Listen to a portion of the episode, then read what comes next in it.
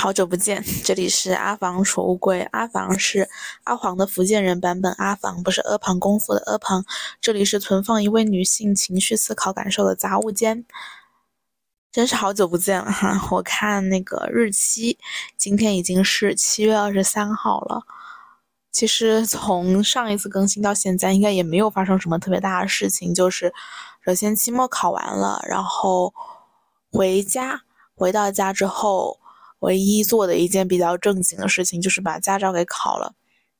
然后目前也就是在练练车之类的。然后又因为今年的夏天大家都知道是异常的炎热，那当然其实也不异常了，就预料之中吧。反正以后只会越来越糟了。然后每天就躺在空调房里面，日夜颠倒的。昨天晚上真的。基本上跟熬了个夜一样，但是今天还挺清醒的，有点不祥的预感，感觉明天可能会很困。嗯，现在是中午的十一点五十二分。今天终于不是在那个走廊尽头的阳台上给大家站着，然后一边还有蝉鸣，还有路边的。行人、行车的声音都会进入到我们的节目当中。今天就是纯粹的我一个人，非常舒服自在的坐在我的房间里面，然后终于可以拥有一个属于自己的空间了。所以说，嗯，今天也不知道为什么突然间就特别的想录播客，嗯，所以说我就。把之前的大纲翻出来看一看，然后就打开了录音笔。今天想要讨论的事情是，嗯，作为一个半吊子表达者，我到底想要表达些什么？其实这个播客最开始是想要记录一些生活，记录一些回忆的。大家从之前的几期播客也能看出来。好像也不是哈，嗯，最开始是想要表达一些观点，但是那个时候对于自己表达的观点，并没有经过特别详细的一些思考，其实纯粹就是把自己大脑里面的一些非常细碎的观点稍微整合了一下，就开始录了。因为我在第一期的时候也说过，我是被一种强烈的表达欲驱动才开始说的。所以说，在欲望支配了我的行动的时候，这个录播课开始开始录播课的决定，更多的是一种感性的行为。所以我也没有办法为这个播客规划太多，然后嗯，去为这个播客想出一个什么特别明确的路线啊，或者是它的中心内容。但是，这可以说是，可以说是这种随意感，让我开始想要录播客。但也正是这种随意感，让我突然间有一种不知道该表达些什么的感觉。因为，嗯，首先是前几期播客，呃，一直被被下架嘛，所以说在我的这个主要的平台上面。没有办法受到，没有办法受到很好的反馈，就是我连最基本的播放量我都看不到，我只能把它放在，嗯，什么微信公众号里面，啊，那肯定不是一个播客传播的平台，嗯，所以说，当然这个事情我不会让它影响到我录播客的心情，但是有的时候我也会想。嗯，我我我表达那些东西，它虽然可能某种程度上是一种禁忌，但是我究竟有没有把这种禁忌给说好呢？嗯，当然，这我不希望它会影响到我表达的自信。我仍然相信我的表达是有它的价值和有它的意义所在的，尽管也许对他人来讲可能没有太大意义，但是对我来说一定是有意义的。嗯，因为我想我现在才才刚刚就是进入大学嘛，所以说还有很多值得去尝试的事情。我想，我也没有必要把自己放到一个很高的坐标上去衡量。嗯，回到我们的这个半调子表达者，首先，我想从我个人的一些经验里说一下，不是不是经验，个人的经历里说一下，我为什么会把自己称为半调子表达者呢？首先，我觉得我从首先我不是生在一个什么艺术世家呀，或者是家里有一些知识分子之类的，甚至可以说是完全相反的一个环境。我是一个完全野蛮生长起来的，可以称之为文艺爱好者的人吧。在我家里，就是我的父母都是初中毕业，我的父亲是一个做小生意的，母亲，嗯，之前是卖车的，然后在生了我之后就没有再工作了。他的，他在那个年代其实主要的。主要做的事情是赚钱养家之类的，所以说他对于这种文艺之类的事情也没有特别的、特别大的偏好。所以说我从小到大没有任何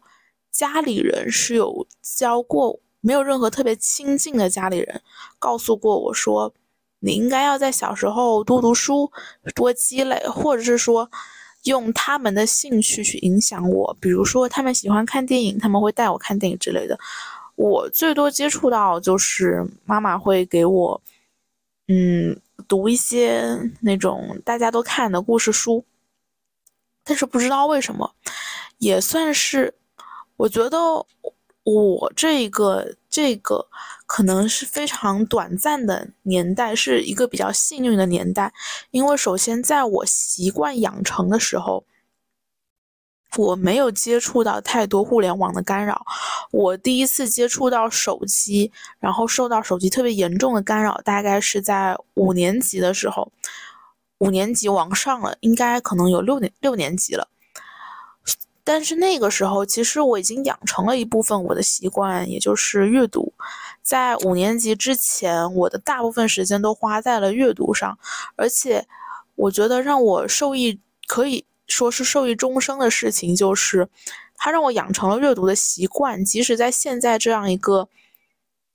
嗯，节奏非常快、内容非常的扁平浅显的时代，我依然能够静下心来。阅读长篇的文章、长篇的理论小说，我通通都是可以的。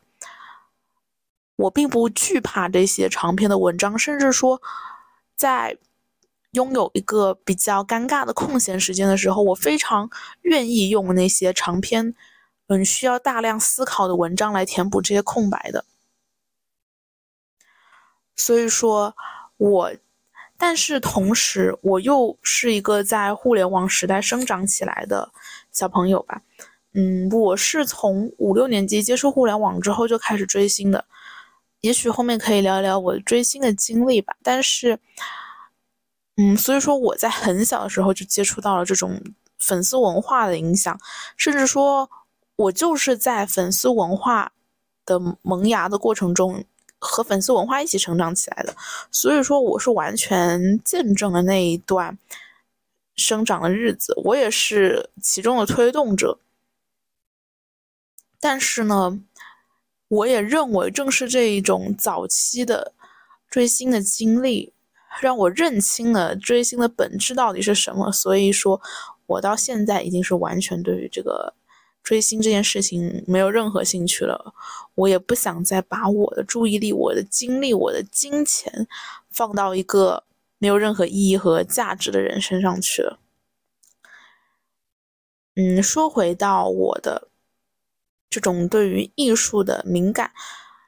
可能说的有点高深了，没有那么的强烈。但是我想说的就是，我喜欢音乐，喜欢绘画。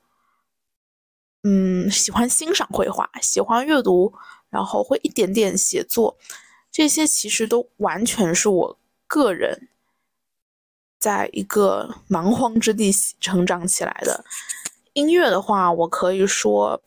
就是在网易云的那种歌单推荐下，我慢慢的发现了自己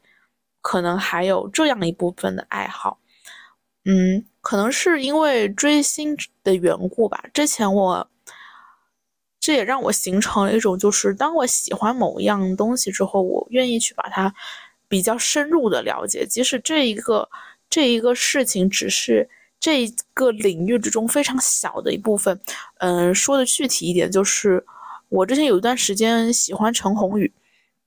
所以说。以那种追星的心态，我就把他之前的电台都听了好多遍。其实那也就是他的播客，但是那个时候我还是把它当做电台来听的。我还记得那个时候是这样子的，因为那个时候还没有手机，所以我需要在网易云上面把他的电台的音频下载到我的 MP3 上面，然后在 MP3 上面听。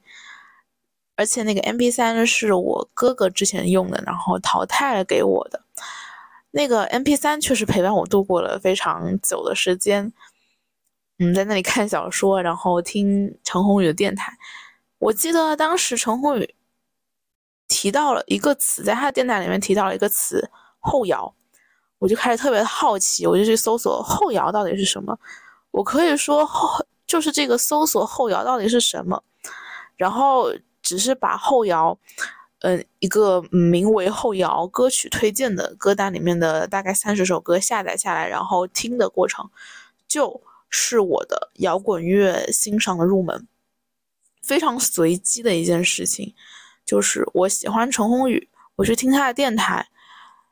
甚至包括我从他电台里面提取到了“后摇”这一个词，再对这个词产生兴趣去搜索，并且听了那个歌单，都是非常随机的一个过程。但是这些随机中也有一些必然吧，就是我的这种对于这件事情的好奇心，就真正的让我踏入了，真正的让我以一种音乐欣赏者而不是粉丝的身份踏入了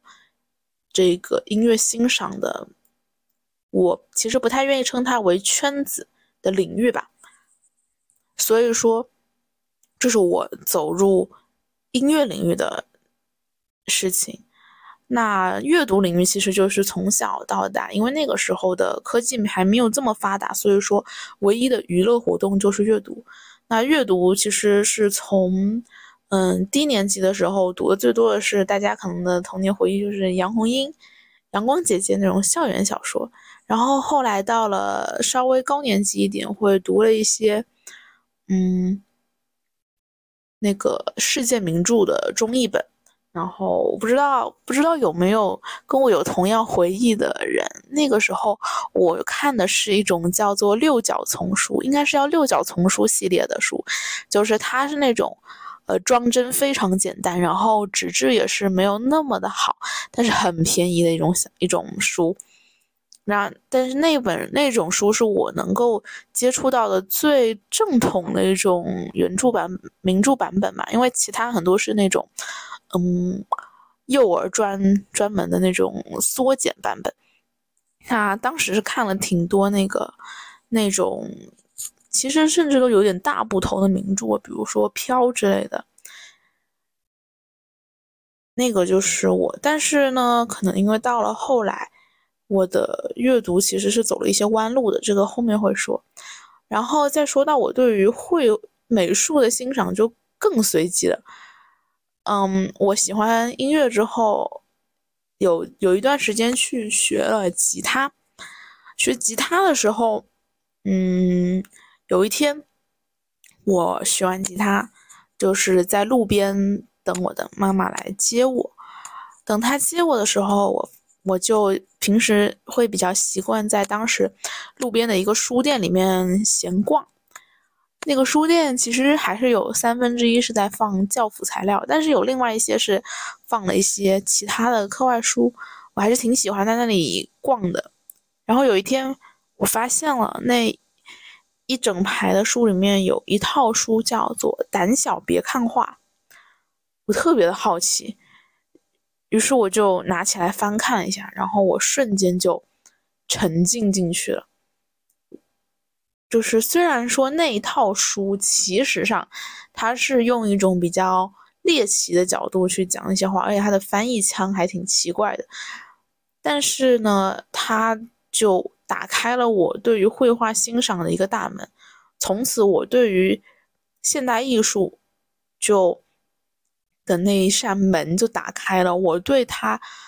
我对他已经没有隔阂了。虽然他对我还是有很大隔阂，因为毕竟现代艺术经历了这么漫长的一段时间，你要从什么文艺复兴时期，甚至是中世纪，或者再到以前的那种启蒙时期，就开始去了解的话，他积累的知识量就已经很大了。然后你要再对里面的各种各样流派去产生，嗯，你自己的观点，其实是非常耗费时间的一件事情的。然后包括音乐也是，所以说我对阅读、对于音乐、对于美术，其实都是非常浅显的一种直观的认知吧。所以说，包括我写作。都其实纯粹是因为看多了就会想写，想多了就会要把自己的观点表达出来，都是一种非常原生态的表达形式，甚至包括像我的播客，都是一样的。只是我想到了，所以我想表达，就是我完全没有经过任何系统的训练，我经过的唯一系统的训练就是做题的系统系统训练。嗯，要说做题，我可能确实是有一套的，不过现在，嗯，经过了一年的时间，其实。说实在话的，真的挺生疏了，已经有点不太知道该怎么去顺应那种套路了，也是我自己有点抗拒吧。嗯，但是呢，后来青少年时期走了一些弯路，很正常，就是一个女生。在她的青春期的时候，她就会被周围的环境或者是网络的环境去鼓励去阅读一些，嗯，言情小说、耽美小说这一类致幻剂，而男性会更多的被他身边的环境去鼓励。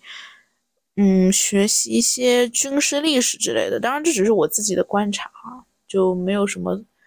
嗯特别大的意义，我也没有想要把这件事情怪罪于所谓环境，当然就是我自己经不起网络网络的诱惑，但我不觉得那一段经历是没有意义的。我站在这个已经走出了那个被网络控制了阶段之后，我会觉得我必须得经历过那一段时间，我才能明白，我必须得经历过那样一个。被他无限的折磨、控制的阶段，我才能真正的走出来，才能，呃，回过头来说，嗯，现在我可以控制网络，我可以，嗯，当然不能说是控制网络了，我现在可以去更好的使用网络，让网络为我服务了。所以说。那段日子虽然说他不是白走的，但是他确实浪费了我的很长的一段时间。那个大批量阅读的习惯，也就在那一段时间是有所减损的。包括像现在，嗯，当然，当我选择完全的放松之后，我的阅读量确实，包括我的阅读量、阅片量确实是骤减。嗯，当然这段时间就是当我把给自己放了个假吧，就是我回到家，我就是想放松，我就是想回到一个特别本真的生活里面啊，当然说的有点太高大上了，其实就是回家躺着。嗯嗯，除了这个吸收量之外，嗯，还有就是。我的表达上面，我之前也说过了，我在写作上没有经过任何系统的表系统的表达，所以，嗯，当我在进行一种比较比较野生的这种，嗯，理论表达的时候，也就是像我现在在这里说我的一些观点的时候，可能是因为以前接受过这个议论文写作的训练吧，我的表达会稍微清楚一点，而且也因为我一直有意识的训练自己的表达，不要让自己。大量的使用网络用语，尽量使用一些，嗯，尽量使用正式的语言来表达。所以说，在这方面我是没有什么特别大的问题的。但是，在那些，嗯，可能以小说为例吧，它的那种描摹场景描写、人物刻画，甚至是说你写一篇小说，从它的大纲到它的细枝末节上，我是完全一无所知的。我对于小我对于小说这种形式真的是没有办法掌控。前几天晚上我也曾经。就是突发奇想，想写一本小说。当然，现在我觉得我想要想干的事情太多了，可能得先嗯集中在某几件事情上，不要把自己的精力分散掉。所以说，那个小说躺在了我的草稿箱里面，写了一个开头吧。嗯，所以说，这一切的一切导致了我的结果就是，我有这个表达的欲望，我也有相当一部分的。输入高于同龄人的输入，但是说，但是呢，又没有那么的高于同龄人，只是那一我不知道，我无法确定那一部分，那高于同龄人的一部分能不能够让我获得一些表达的优势。这个就嗯，联系到我做播客之后，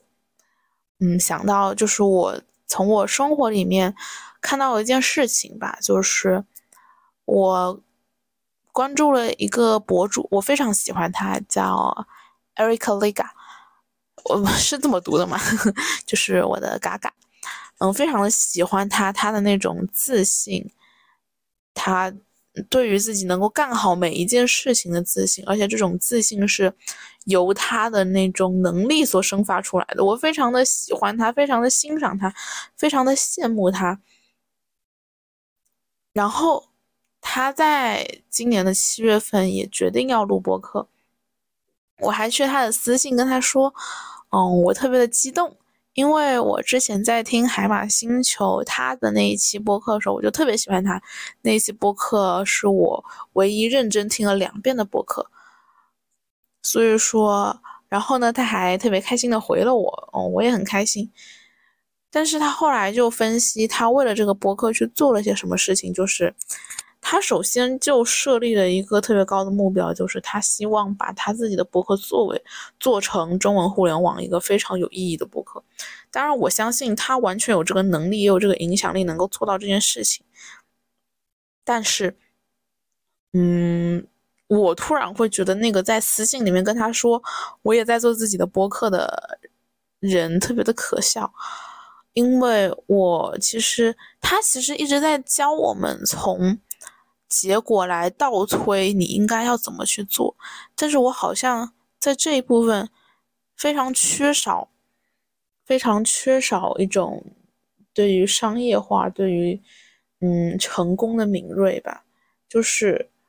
我我模模糊糊的知道大概应该怎么做，也能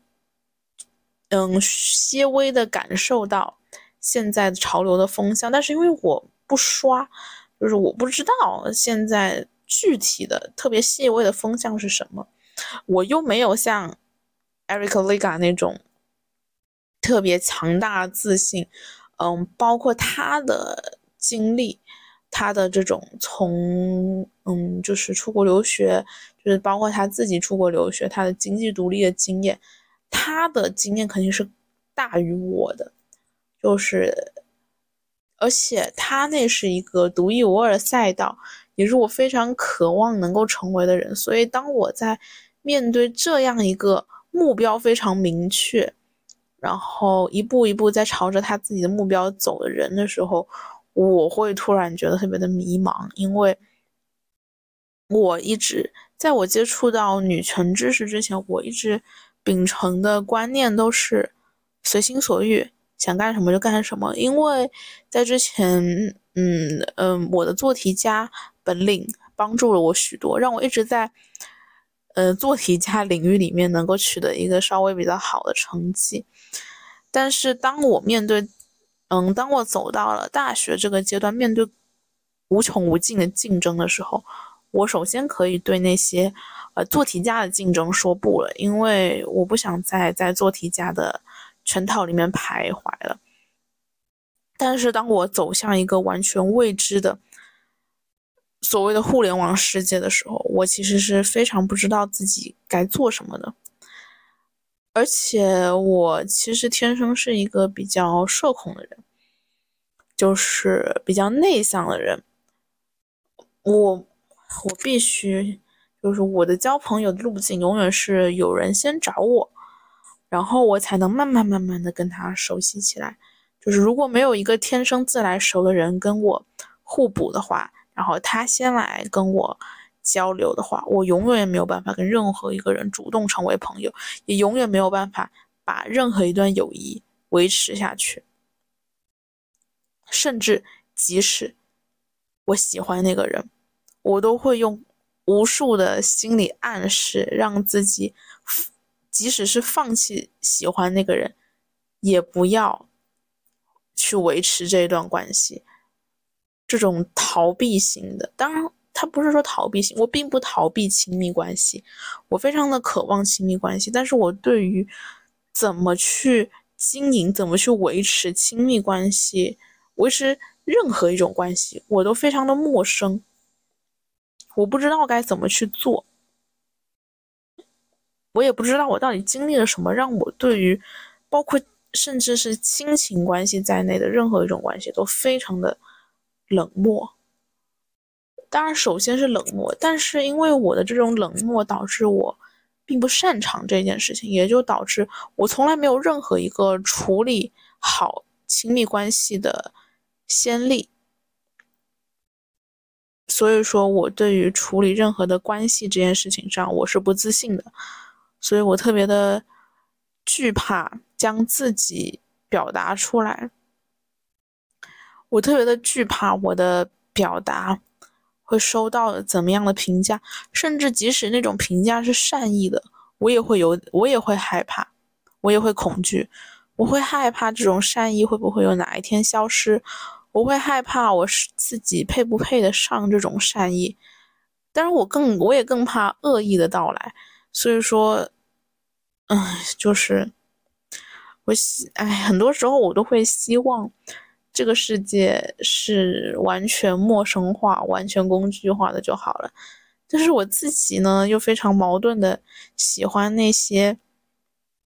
细碎的嗯人性的真实。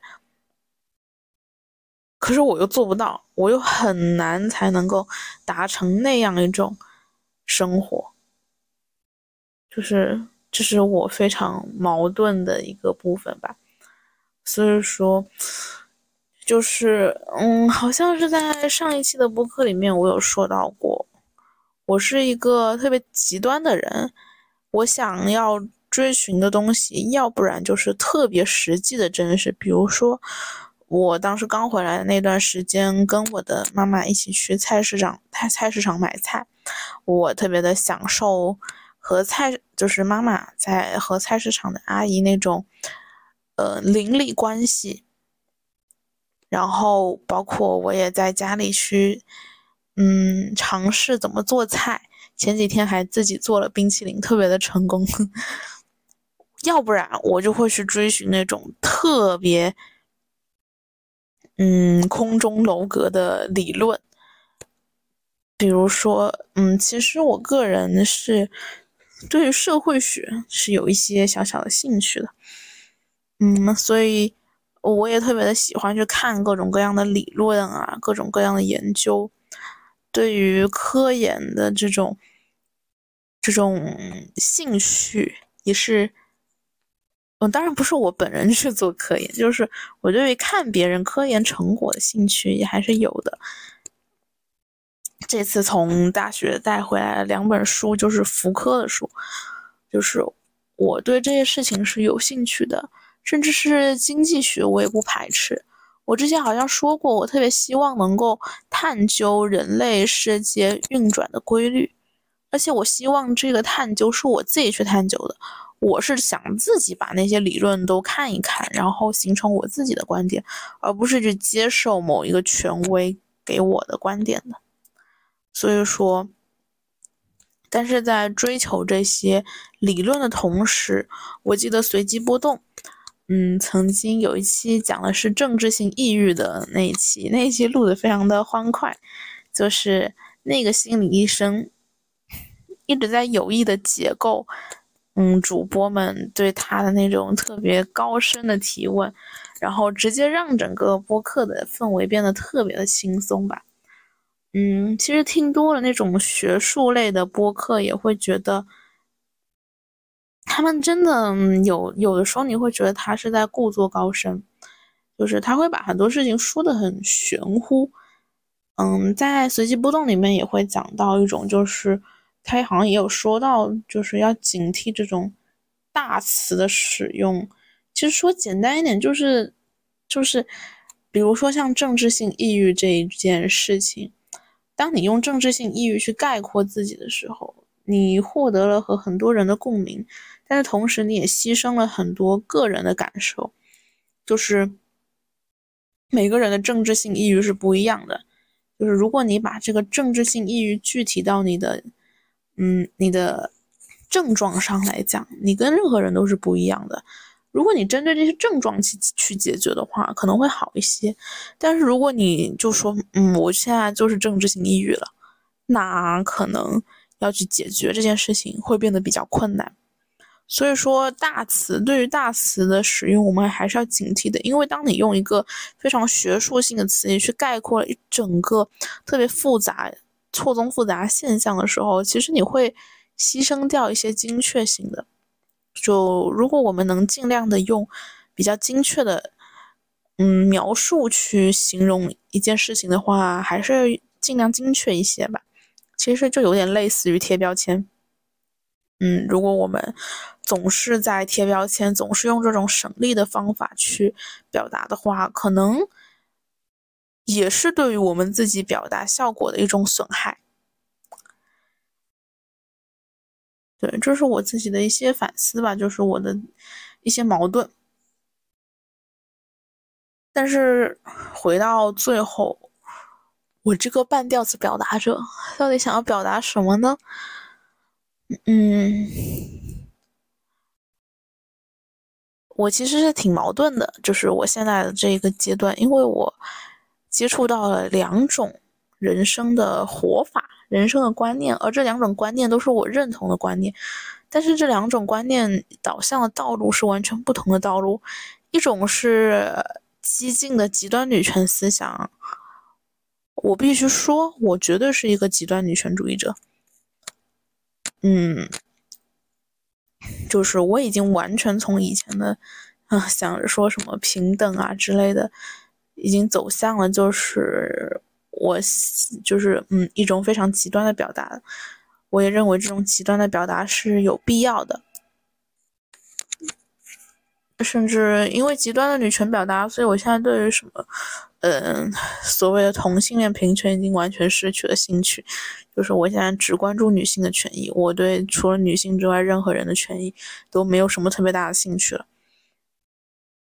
嗯，对，这 This is me，啊，I don't care。所以说，嗯，这但是呢，极端的女权主义其实是一个非常。需要，嗯，动力需要能量的一种事情，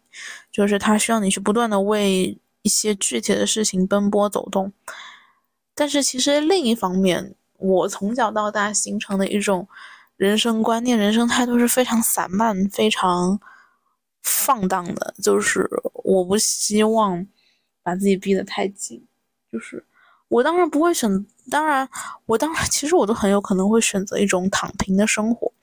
但是因为现在有一个极端女权主义的思想在逼迫这种我，所以我也不会那么轻易的躺平，但是我也不会，我又没有办法那么就是马上投入到这种激烈的斗争当中去，所以又是一种撕扯的状态，嗯。我有的时候会想，我就这么飘啊飘，飘啊飘，向着自己想要的方向飘啊飘。我的人生始终可能会迟一些，但是我相信我最终总是会到达那个我想要的生活状态的，或者是说我总归是在往我想要的生活状态去游走、去走、去走的。我在最近，也不是最近了，把我的几乎所有的个人简介都换成了伍尔夫的那句话：“I'm rooted, but I flow。”就是我有根，但我是飘动的。我希望自己有一个明确的目标，有一个不用说是终极目标吧，但是一定会要有阶段的目标。而我也用一些生涯规划的方法，把这种人生目标倒推到我具体的每一项活动当中去。但是，嗯。有的时候，我又会希望自己是绝对纯粹、绝对自由的。我希望我可以想做什么就去做什么，虽然这是一件太过奢侈的事情。但是，我想我选择的大学生活其实已经帮我做出了一定的判断吧，就是，嗯。大家也知道嘛，现在大学生其实很多时候是在去参加那些比赛呀什么的。但是，我其实非常的抗拒去参加那些比赛，因为我已经定了我自己以后的目标。呃，我的这个目标与那些评综合测评应该是没有什么关系的。嗯，而那些东西的话，实习之类的经历也只是加分项，而且我也觉得在大一没有必要那么急着去实习吧。但是我已经看到我的身边的很多人已经去参加实习啦，去支教啦之类的。当然了，他们喜欢这些事情无可厚非，但是我觉得实习我还是不太能理解的，为什么要这么早把自己变成那个 那个。那个岗位上的螺丝钉呢？我不能理解，我为什么我们不能好好的去过一个酷暑，好好的去过一个夏天呢？毕竟夏天这么宝贵，像高中这么无所事事的夏天，真的以后都很难再有了。而且我也很少去参加那些，嗯，所谓的大创比赛吧。因为会经过之前那一些关于高考的思考，我已经完全不认同那个体系里面的价值。我觉得也许他们那些认同那个体系价值的人，是真的能够在那些比赛之中获得一些什么东西的，能够培养他们能力的，绝对能够培养的。你去做一件事情，你让这件事情落地之后，你的能力是绝对会提高的，这点我知道。但是。我会觉得他们创造的东西不是属于他们的，他们创造的东西是依附于那个比赛之上的，而我想要借，我觉得我以后会有很多的机会，借用各种各样的平台去做一些，嗯，没有什么意义的事情。嗯，当然这是从我的个人的价值观上讲的，以后的工作。如果我不是很赞同它的价值的话，只是为了生计的话，呃，把把，在我认为和现在的这些为了是简历好看去参加的这些活动其实是相同的，它在我的价值体系里面是没有意义的，所以说它不能带给我太多的情绪价值，只有现实的价值。那我想，反正我以后总归是要去做那些事情的。那我为什么不趁我现在还有比较宽敞的空间的时候，选择一个比较轻松的表达方式，为自己表达？因为我想，我去剪视频，我去录播课，这些东西其实都去绝对是为了我自己的。如果我做不好，我是自己做不好；如果我真的有幸把这件事情给做好了。那也绝对是我自己的功劳，而不是某一个平台。我的我的上限可以是没有穷尽的，当然我的下限也是没有穷尽的。我的上限是没有穷尽的，不像他们，可能还需要说我需要借助这个项目获得什么。但是对于我来说，录播课本身就是有意义的，所以说我也非常的乐于投身于这样的这样的事事情当中吧。就是我是能够从录播课、从表达当中获得乐趣的，所以说，嗯。也是很感谢他能现在这个时代吧，能够给我这样一个表达的空间。虽然它很狭小，但是至少我们还拥有，不是吗？呃，我也希望我多少能够为这个空间的拓展出自己的一份力吧。啊，这个就说的有点大了，没有没有必要。嗯，说到这里，差不多也就是这样子了。半吊子表达者究竟想要表达什么？半吊子表达者自己也不知道。但是，我想半吊子表达者，他首先一定会坚持自我的表达，而他究竟想表达些什么，也会在他的表达当中不知不觉地形成他自己的脉络。其实很多事情，我们并不需要在开始的时候就去为他设定过多的目标。也不需要永远能量满满，永远冲劲十足，因为很多事情是我们预料不到的。我们需要认识到这个世界是有非常强大的随机性的，我们能够探索到的规律也只是那些随机性中很小的一部分。我们永远也无法掌握生活的真理，而我也不希望去，嗯，模仿。人生的参考答案，所以我想要自己飘着飘着，飘出那一条没有人走过的路。飘荡的过程可能在很多人看来会是辛苦的吧，但是对我来说，飘荡本身就是有意义的。飘荡就是一种生活状态，我不需要太多的物质，我只希望我能够活出。嗯，那个俗套的自我，能够俗套的，嗯，这句话说的有点奇怪哈。就是虽然这个这句话可能被很多人说了很多遍，它也被曲解成了各种各样的意思，但是我还是希望我能够活出自我的一个独立于任何机器、任何规章制度、任何铁拳的自我。啊，好啦，那今天的阿房储物柜就录到这里了。现在是哦，录了四十三分钟。最后再说说，嗯，之后的更新计划吧。因为，嗯，哦，想告诉大家就是，我说了嘛，我尝试了很多很多的事情，所以除了我的公众号之外，还有。一个 B 站的账号，它也叫做阿房储物柜。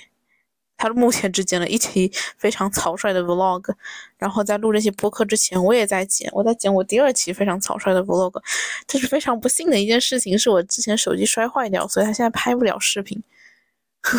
所以，但是之后我这个暑假应该会去一个地方旅游吧。嗯，那个去那个地方旅游，我应该会用相机拍一个稍微专业一点的 Vlog 的。所以说，不管怎么样，感谢你的聆听。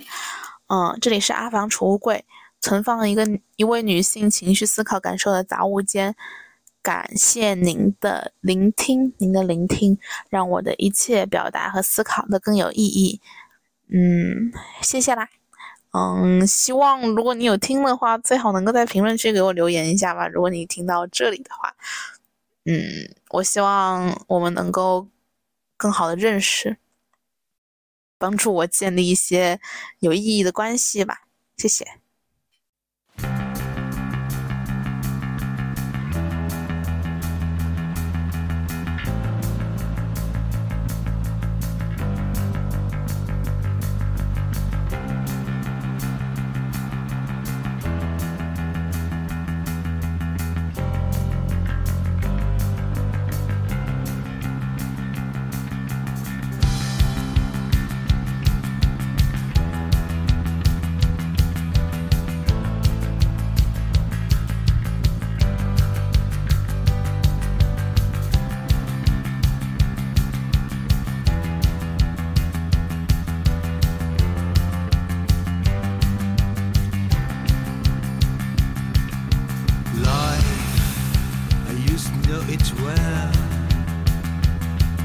Got so many stories to tell. And now, the feeling is still burning. I don't care if they lead to heaven or hell. Faith, I once had it so well. I got so many glories. Now, the wheel is still turning. I just can't stop going until he gets mad. It's not my time, not my time to die.